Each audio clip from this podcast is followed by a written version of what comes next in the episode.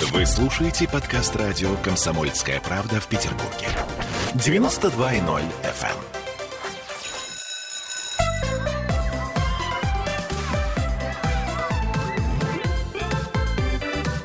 Родительский вопрос. 11.03 в Петербурге. Родительский вопрос. И сегодня с нами Екатерина Приходько. Здравствуйте. Мама Милены. Девочки с предположительным диагнозом с пограничным, да, Я бы так сказала. Именно предположительным, mm-hmm. да. И сегодня мы решили обратиться к официальной медицине, и поэтому сегодня у нас в гостях Елена Юрьевна Заневская, врач-психиатр, детский психиатр. Ну, давайте начнем, собственно говоря, а, с так сказать, развеивания различных мифов. Ну, например, э, начнем с того... Да, нет, вообще давайте начнем с раннего возраста. Ну вот в каком возрасте становится заметным, что малыш может какие-то иметь нарушения развития? То есть вот можно ли определить это с пеленок? И бывает ли такое? Ну, кто-то говорит, что с 8 месяцев прям а кто-то говорит, что прямо с самого э, Да. раннего возраста, Да. когда там вот этот комплекс оживления и прочее, прочее. Поэтому давайте спросим у официальной медицины. Добрый день. На самом деле заметить э, нарушение в развитии ребенка можно в очень разное время. Все зависит от того, насколько серьезны эти нарушения. Чем они серьезнее, тем они раньше заметны.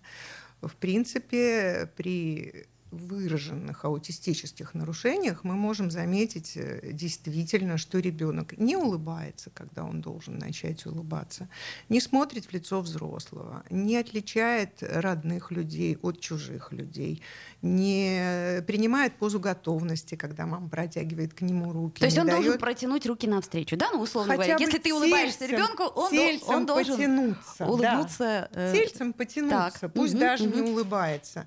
Вот если этого ничего нет, то да, можно насторожиться. Но дело в том, что это вполне может быть, потому что даже ребенок, у которого впоследствии мы найдем аутистическую симптоматику, он маму может выделять, и к маме он может быть вполне привязан. Вот. Кроме этого, мама ему очень нужна, поэтому он может, если даже не принимать такой вот яркой позы готовности, не давать комплекса оживления, он может ее не отталкивать, не бить, там, не пытаться дернуть за волосы. И мама, особенно если это молодая мама, если у нее первый ребенок или первый такой опыт, были совершенно вот здоровые дети и большой интервал, она может этого не заметить. Мгм. А, то есть по- по- получается, что э, если ты не имеешь опыта, э, так сказать, обычных детей, то, в общем-то, ты можешь и не обратить на такие Можно не заметить, мелочи конечно, внимания. безусловно, не с чем сравнивать. А, Катя, я так понимаю, Мгм. что э, э, у вас проблем в самом раннем возрасте не, не, было, да? То есть- практически не было. Ну, были какие-то моменты, но я думаю, ну, мало ли что, да. Мы спраш- спрашивали у педиатра, она ее, естественно, смотрела, наблюдала. Тем более врач высшей категории, она говорит, нет, у вас все нормально. Есть немножко какая-то задержка такая, да, но потом это компенсировалось со временем. мгм, мгм. То есть нельзя было сказать тогда. Друзья мои, я напоминаю, что мы в прямом эфире, что сегодня мы говорим об аутизме и говорим все-таки с точки зрения официальной медицины. И так э, не всегда это заметно в раннем возрасте, но тем не менее, если есть возможность, то обратите на такие вещи внимание, как комплекс оживления и прочее, прочее, чтобы ребенок имел, э, я так понимаю, зрительный Реакция кон- на звук еще, Ольга, а вот, что, а вот конечно. что реакция на звук? Вот. Ну, вот. Ребенок должен было. оборачиваться на голос мамы. То на есть это, голос это с самого раннего детства, то есть буквально Ну, со второго месяца. со второго конечно. месяца. Да. Да, у нас были Э, проблемы. Потому что очень часто родители считают маленьких детей, что у их детей нарушение слуха. К трем-четырем месяцам ребенок совершенно не реагирует на звуки, на голос мамы или дает парадоксально сильную, острую реакцию на бытовые шумы. Вот это тоже, в общем-то, такой флажок, на который стоит обратить внимание. То есть не обязательно это аутизм. Просто на это стоит обратить внимание. Да? Это я имею в виду, что вот те Во-первых, маркеры... это может быть такие, тугоухость. Ага. Общем, А, на а, любые отклонения. То есть, ну подождите, ну, если рядом с ребенком, условно говоря, падает э, стеклянная банка и раз- э, разбивается, он на это реагирует. Конечно. Это значит, что слух Но у него если у ребенка тугоухость четвертой степени, то нет. А, понятно. То есть э, звуки дифференцированы на голосно. Конечно. А потом э, вот про э, звуки такие, как э, пылесос, э, фен. Вот я, например, очень часто слышу, что э, дети э, ну, с, с- с какими-то аутистическими спектрами, они не могут сушить голову, например. Или, на, Да, на- или да. наоборот, У нас там, бо- боится. боятся пылесоса, а Есть реагируют... абсолютно точно гиперакузия. Часто они реагируют на бытовые шумы очень резко. Плачем. А у меня просто уши закрывает. Да. А, то есть Но ре- она не боится, не убегает, а уши закрывает. Но у меня и сын, который с ДЦП, у меня тоже так же себя вел. То есть это, говорит, мам, мне очень резко было. Может, вам пылесос поменять? Поменяла. А э, каким-то образом это связано со слухом или нет? То есть я имею в виду, что, может быть, у э, детей с аутизмом как-то нарушен слух или нарушено восприятие? Восприятие, конечно. Слух сохранен. Восприятие нарушено. А они музыку хорошо очень слушают. Прям ее повторяют четко. Опять-таки, они хорошо слушают хорошую музыку. Да. А если я очень часто вижу это и слышу жалобы от мам своих пациентов, что Ага. они на музыкальных занятиях, где расстроен рояль, Не могут слушать. закрывают уши, убегают, прячутся. Да. То есть если ребенок закрывает уши, это тоже один из признаков того, что неплохо было бы обратиться к специалисту. А, теперь вопрос. Вот смотрите, а, когда у тебя маленький ребенок, ты посещаешь по сути дела, всех врачей, да, в год Но обязательно. не психиатра. Но не психиатра, конечно же. То есть всех врачей, начиная с э, э, педиатра, у кого-то неонатолог, там э, лор, э, офтальмолог, словом, все. Кто бы заметил и ортопед. отправил. Кто должен... Невролога Да, пропустили. невролог. Кто должен заметить эти нарушения? То есть, насколько я понимаю, э, э, дико извиняюсь, но в педиатрическом институте аутизм как факт тоже проходит. То есть я имею в виду, что э, люди осведомлены о том, что есть такой недуг. Я имею в виду специалистов узких. Естественно, абсолютно все проходят э, полуторамесячный цикл психиатрии с утра до вечера и потом сдают экзамен, конечно. То есть, по сути дела, педиатры тоже, э, в общем-то, в По курсе. сути дела, да. Мгм. Так все-таки, кто должен обратить внимание на то, что э, с ребенком что-то не так? Первым, конечно, педиатр. Вот. Педиатр может э, маму маленького ребенка, если это в поликлинике есть, отправить, например, в так называемую лекотеку, где ребенка посмотрят подробнее, где маме дадут рекомендации, как с ним играть, как развивать те функции, которые маме кажутся несовершенными. Например, реакцию на звук, реакцию на лицо, реакцию на улыбку, реакцию на игрушки, захват игрушки. Вот. Ну, лекотеки, по-моему, в очень многих поликлиниках есть. В поликлинике сколько прием длится? Семь минут? Ну, А, плюс очередь. такое. Нет, дамы, есть дни э, такие профприемов, когда врачи, педиатры заняты только детьми раннего возраста. Ну да, есть. Надо стараться попадать в эти дни. А вообще, кстати, да, я вспомнила. Вот. И ребенка смотреть по вторникам или по профилактические пятницам. По-моему, дни, и взвешивают, там, там, да, измеряют. вот да, это вот да. все это довольно долго. Так. Да, это, во-первых, довольно долго, во-вторых, э, ну там и очереди особой нет. Ну, там только малыши ходят, Там да, в только этот малыши, день. да, малыши это такая публика, которая, может, Ну, вчера значит, собирался, не а все сегодня педиатры не спал и не замечают. пришел. Ну, это Да. человеческий фактор. В принципе, если ты смотришь подряд 10 грудничков, и один из них отличается, ты можешь это заметить. Но прежде всего, э, насколько я понимаю, э, педиатр направляет к неврологу. Конечно, Мгм. в этом возрасте, да. Ну вот невролог нам всегда говорил, что вроде, говорит, все на, ну, норм. Я не вижу, говорит, прям аутистических наклонностей. Вот. И Это- нам всегда оставляли надежду. И это получалось, мы теряли время. Катерина, но невролог и не обязан видеть аутистические наклонности. Все-таки невролог до года он э, должен смотреть двигательные функции ребенка Ну в да. первую очередь, его э, моторное развитие, ну, психомоторное развитие, гуление, лепет, опять-таки реакцию на голос мамы. Невролог может сказать, может заподозрить, может вытащить опросник Мгм. который поможет э, установить риски аутизма. Но официально поставить диагноз он не может. Нет, я Это понимаю, не в его компетенции и не в их классификации. Все-таки официально диагноз аутизма ставят только психиатры.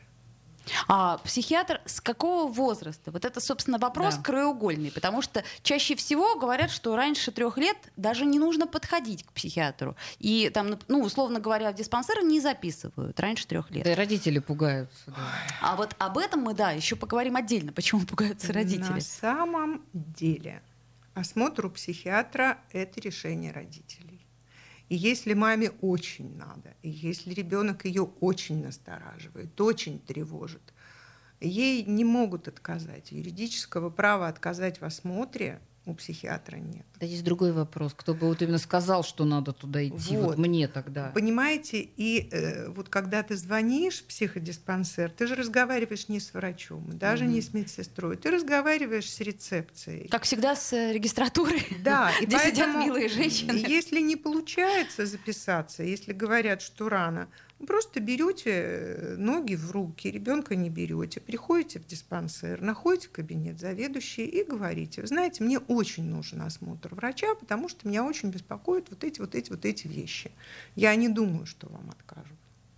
Так, вот нам задают вопросы разные, э, ну вот к какому врачу вести в первую очередь, если есть опасения, это мы, в общем-то, ответили. Когда-то у нас в городе был институт раннего вмешательства именно для детей до трех лет. Сейчас Он есть, что-то подобное? На Есть, Чехова. конечно. Сейчас есть этот институт раннего вмешательства, но, насколько я понимаю, эта организация, она не государственная. В смысле, я имею в виду, что она не бесплатная. А мы сейчас, сегодня мы попытаемся поговорить только о Мне бесплатной кажется, государственной помощи. что в Институте раннего вмешательства есть бесплатная помощь. Может быть, по направлению неврологов или педиатров? Нет, Нету? нет. Мы Раньше это была. А, так вот, нам пишет э, Надежда, что там проводили тестирование и был огромный бумажный тест. Но что касается теста, опять-таки, если у вас есть какие-то подозрения, то везде в интернете выложен, по-моему, тест из 10 вопросов. или Тесты придется проходить. 14 вопросов. Первый тест, который можно... Сделаем паузу, вернемся в эфир. Родительский вопрос. Вы слушаете подкаст радио «Комсомольская правда» в Петербурге. 92.0 FM.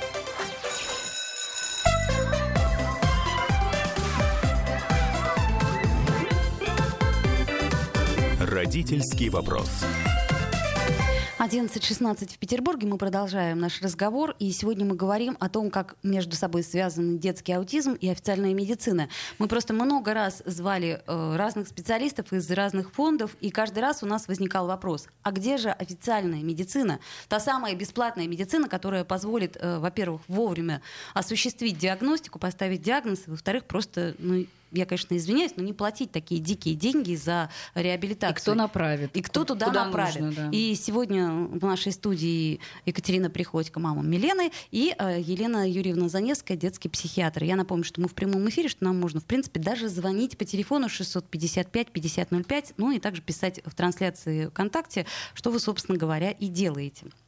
Я бы еще, знаете что, хотела, э, друзья мои, поговорить о разных мифах которые вокруг аутизма очень э, часто существуют и, э, собственно, с которыми э, кто-то согласен, кто-то не согласен. Ну, очень часто говорят, например, что после прививки ребенок заразился аутизмом. Вот я серьезно, я прямо это видела на форуме этот вопрос.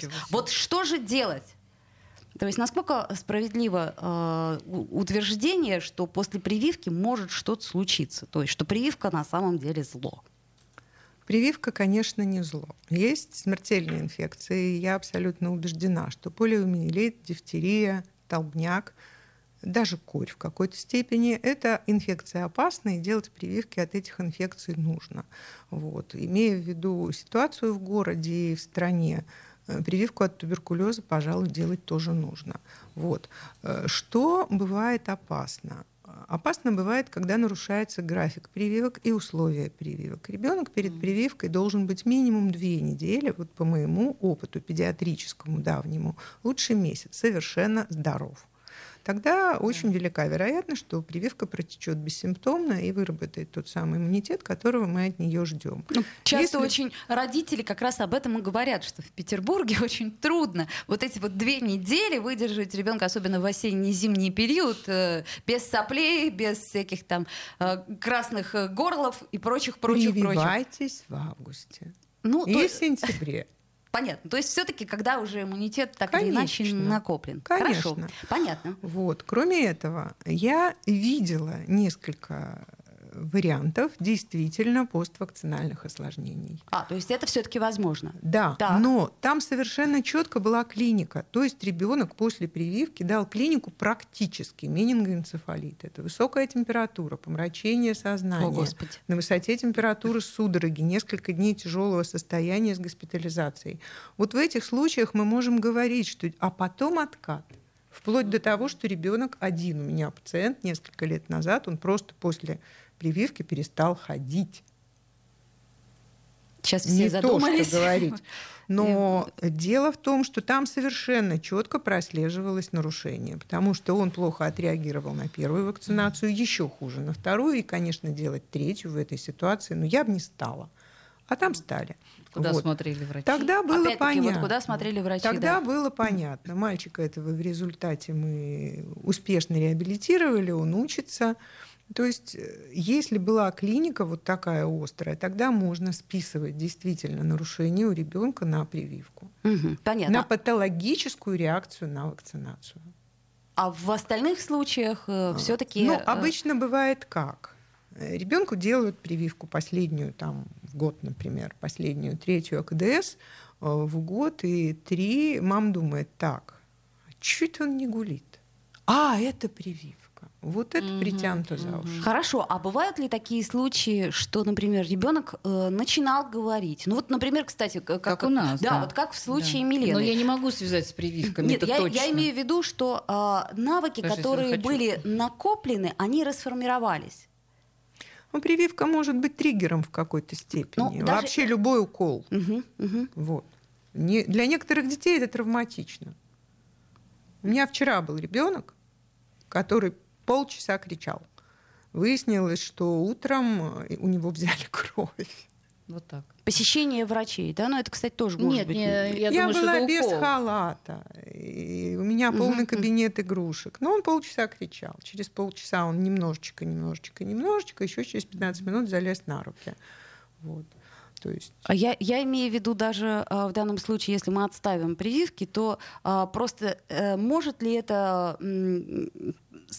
сказать, э, можно ли сказать после этого, что а, это аутизм, если расформированы навыки? Вообще считается, что потеря любых навыков в любом возрасте до трех лет – это очень высокий риск. Да. Это риск именно Да, аутизма. Да. Аутистических расстройств.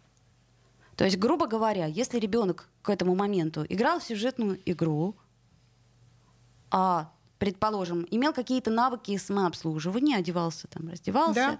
а, вот, имел речь, там, ну, условную, необходимую. Ну, какую-то речь, Да, какую-то. какую-то. Вот. А потом она пропала, то вот тут вот уже точно нужно обращаться и именно к психиатру. кажется, Да, конечно. Потеря навыков – это железный При повод. любом, наверное, каком-то случае, вот как у нас, это был э, сильный шок у ребенка. Она сильно упала, разодрала лицо, Потеря навыков всегда и после повод этого да, обратиться к она перестала говорить. И как раз вот ну, началась пандемия, и мы вообще никуда не попали. А может ли, кстати, сказать, вот, предположим, падение сильное, да, или какой-то сильный испуг, или что-то спровоцировать? Нет. Я думаю, что это тоже только Это триггер. только триггер, да? Мгм, понятно, хорошо. А, ну, давайте еще э, попробуем э, развеять некоторые мифы. Правда ли, что аутизм это в первую очередь недуг мальчиков? Ну, мальчики страдают аутизмом в три раза чаще. Это доказано. А- Это статистика мировая. А почему это происходит, мы не знаем, да? Нет. То есть вот просто как-то так. Много секретов этого заболевания, очень много. А, еще говорят, что двух одинаковых аутистов не бывает, и каждый воспринимает мир по-своему. Это правда? Правда. Даже однояйцевые близнецы аутисты разные. То есть получается, что мы очень мало что знаем про эту болезнь до сих пор. А э, если учесть, что открыта она была, по-моему, в середине 20 века, да? Ну, первые описания аутизма Каннером и Аспергером были сделаны, соответственно, в 1942-1938 году. Ух ты. То есть очень давно. Очень давно. А как-то изменилось это м, заболевание или нет? То есть я так понимаю, что от того, что мы имеем на начальном этапе, это Каннер и Аспергер, э, произошла некая, как, как, знаете, как с коронавирусом. У нас все время появляются новые штаммы, мы не успеваем уследить, не понимаем, что происходит и что будет дальше. Каннер и Аспергер остались прежними. Просто добавились э, атипичный аутизм, синдром Геллера, синдром Ретта, другие расстройства со схожей симптоматикой. Вот. Они уже в десятую МКБ все были включены, а она была принята в ВОЗ в 90-м году. Ей 31 год. То есть МКБ в этом году... это, это код? А, МКБ — это международная классификация болезней. Там есть раздел э, психических расстройств, и раздел МКБ-10, F84 включает вот все, что я перечислила. Это достаточно обширный Э, перечень заболеваний с аутистической симптоматикой. Как родителям разобраться во всем? Вот, кстати, да. Во-первых, как родителям разобраться? Во-вторых, а, давайте теперь э, перейдем, собственно, к самому главному вопросу. Почему родители боятся обращаться в официальную ну, типа медицину. стыдно, наверное, Значит, э, да, это раз. И потом, ну, там, типа, поставят сразу на учет. И, да, типа, да, да, все, да. жизнь перечеркнута. Да. Я от очень многих родителей слышала, что ни в коем случае только никогда это не обращайтесь. стереотипы очень страшные. А вот в чем, в чем э, страх и что, собственно говоря, такое происходит? -то? Ну, на этот вопрос я, конечно, могу ответить, потому что я знаю. Э, учет отменен. Причем это произошло много лет назад. А, нас... то есть он все-таки был, то есть это не на пустом месте миф. Да, сейчас есть два вида наблюдения. Есть так называемое консультативное наблюдение. Что это значит? У мамы есть проблема, у мамы есть вопрос. Она э, приходит к психиатру, и психиатр спрашивает, карточку заводим? Вот мама может сказать нет и уйти. Ответы на вопросы она получит. А лечение? Не знаю. Я бы написала. Угу. Вот. А, вообще, если мама понимает, что у ребенка не сиюминутная проблема. Ну, mm то есть, например, он не сосет палец или не описался сегодня ночью первый раз. mm Вот. А, да, надо сказать, карточку заводим. Это так называемое консультативное наблюдение. Боятся. Конечно. Катя, карточка нужна для того, чтобы написать, что доктор видит. Потому что когда мама придет через три месяца, вытрясти это ну, из аналов да. памяти сложно. Откуда она узнает, Когда что было? наблюдение угу. консультативное, э, маму не приглашают на приемы. Маме никто не звонит, у нее никто ничего не спрашивает. Угу. То есть ты получаешь помощь в том объеме, в котором тебе хочется, ты задаешь те вопросы, которые тебя тревожат, тебя в ответ не трогают. Вот это родители не знают. То есть это, э, подождите, происходит. это мы сейчас говорим до момента постановки диагноза. То есть ты просто можешь прийти и проконсультироваться. Нет, извините. Огромное количество диагнозов, которые ставит психиатр, подлежат только консультативному наблюдению. Э, так, Ясно. А, попытаемся То с этим есть разобраться. Есть карточка, да. в которой записаны визиты мамы с ребенком и что доктор услышал от мамы и что он увидел. Угу. Понятно, но э, я вот знаю еще точно, э, что раньше диагноз не сообщали. У нас 20 секунд, да, до э, паузы, и я прошу наших слушателей, если есть какие-то вопросы, то вы их задавайте. Э, вот. А я напомню, что мы сегодня говорим о детском аутизме и официальной медицине, о том, как они соприкасаются, и что, в конце концов, уже делать родителям, и чего главное, что не надо бояться. Сделаем паузу, вернемся в эфир. Не даже бояться. Родительский вопрос. Вы слушаете подкаст радио «Комсомольская правда» в Петербурге. 92.0 FM.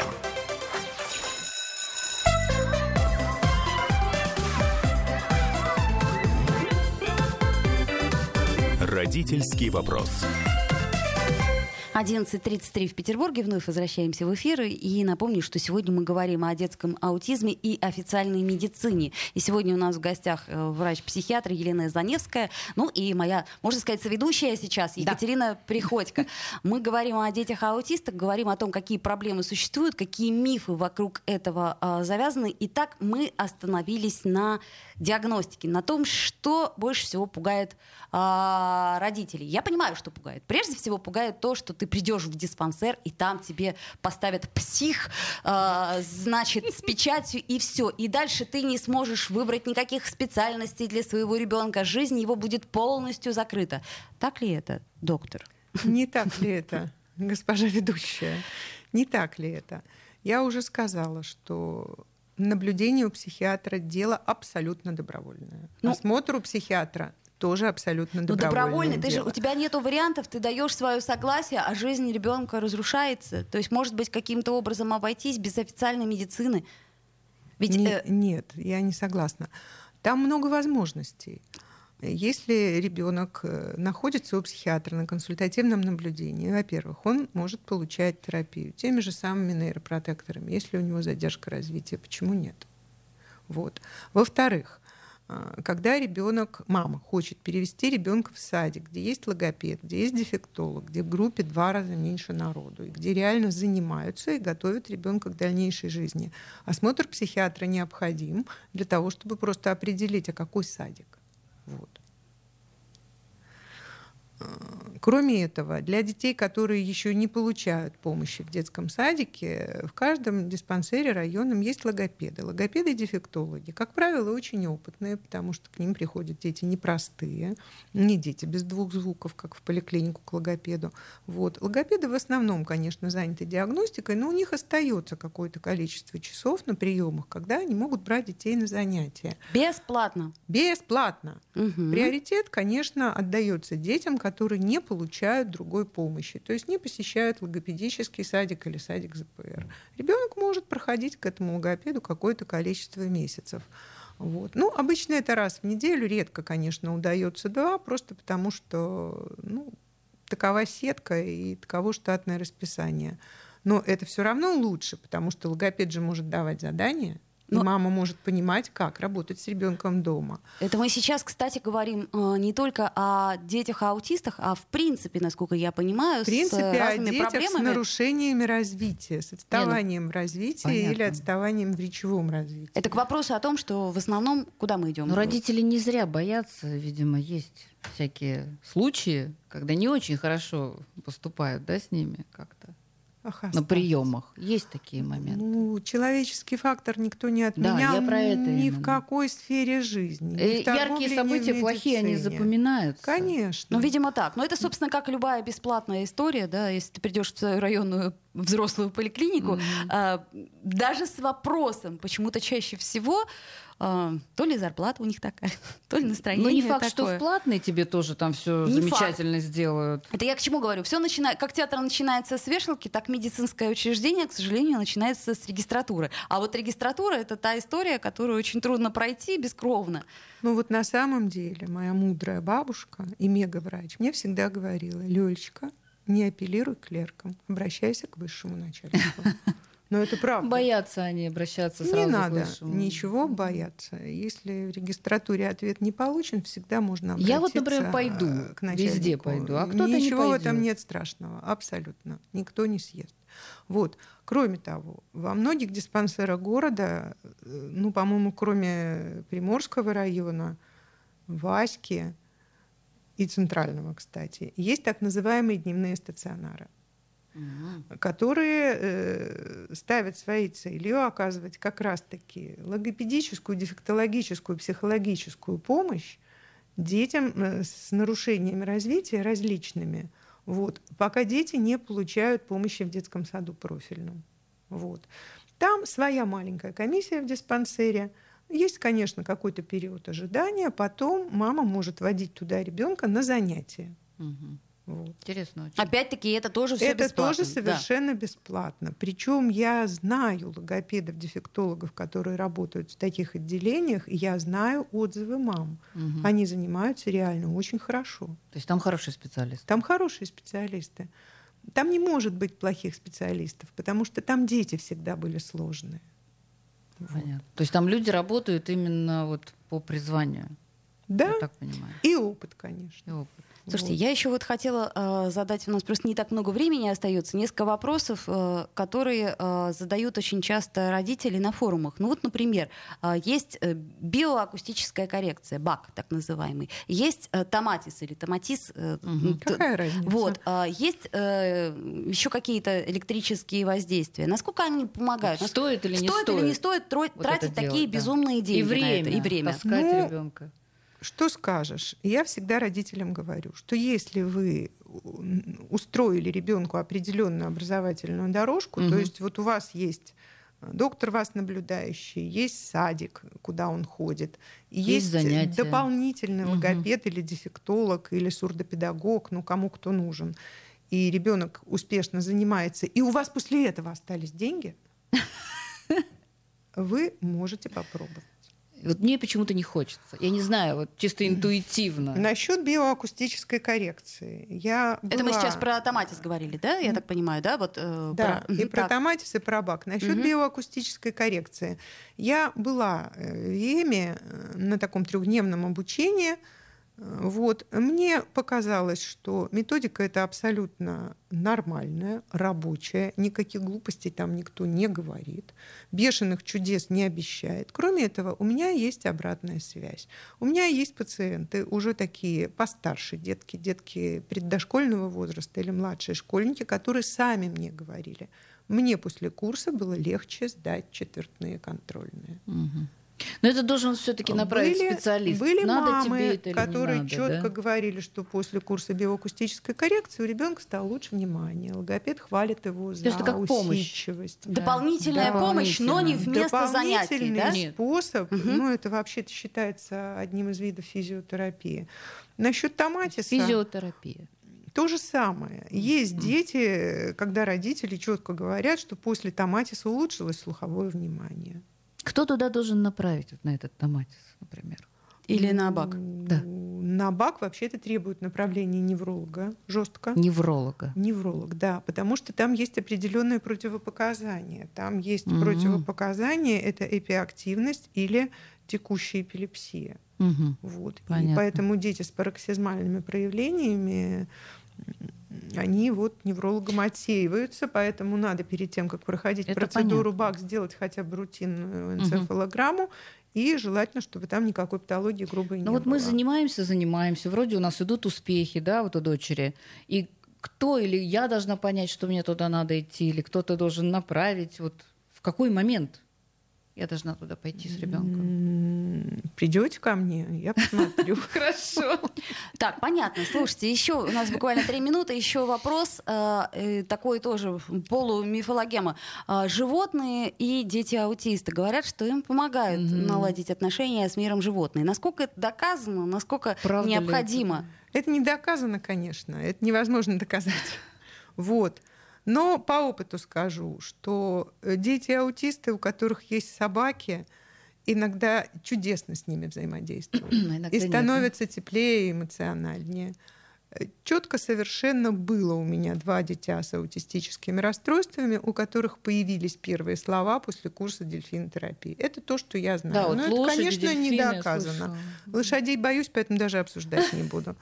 Понятно. То есть э, Всегда боюсь вот этого вот ребенок так высоко.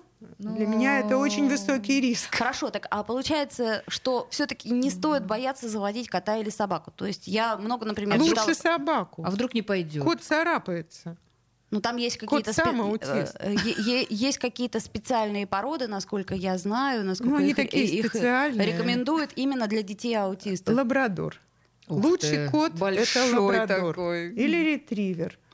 Ну, Вот потому это что это слышала. действительно домашняя, безопасная собака-компаньон. Мгм, мгм. Потому что охотничьи собаки нет, мелкие собаки Да, нет, да, а да, крупная собака, ну, Она спасатель, не всякий лабрадор. может просто Мгм. позволить себе А Ньюфаундленда. поменьше это вот ретривер? Ну, ретривер он потоньше и так Ну, то есть, а- компактнее. Оно того стоит. Считается китайская хохлатая очень лечебная собака, но у нее столько запишу. проблем со здоровьем, что ее лучше не брать, а то у вас будет еще один ребенок. Не-не-не. Ну, вот Ретривер. Четвертый. Кстати, к вопросу Ретривер, о том, да. что да, что э, часто родители еще боятся создать себе дополнительные проблемы, в которых они и так уже э, завязли. Ну, у нас уже буквально меньше минуты остается. Ну, что мы можем э, пожелать родителям и как вот справиться со стрессом после того, как они узнают диагноз своего малыша? Ой, терпение вам, родители. К психологу ходить. Я вот начала. Ну, правильно, может помочь. То есть стоит ли самим идти в терапию? Да. Учиться терапии? Нет, я имею в виду в психотерапию, в смысле как бы... А учиться самому. Учиться. Это личный выбор. Это личный выбор, Ольга. Если человек верит в психотерапию и способен поделиться проблемами и услышать советы, то да. А если скептик, то нет. Ну да, не заставишь скептика, Конечно. естественно. Это каждый решает для себя. Мы еще по поводу, конечно, не сказали ничего до наблюдения динамического, когда такие из психдиспансера звонят и вызывают на прием, и приглашают, и отслеживают, как ребенок У развивается. нас, к сожалению, уже не Ну. осталось времени. Может быть, в следующий раз. Елена Заневская, Екатерина Приходько, Да. Ольга Маркина. До встречи, друзья. Родительский вопрос. Вы слушаете подкаст радио «Комсомольская правда» в Петербурге. 92.0 FM.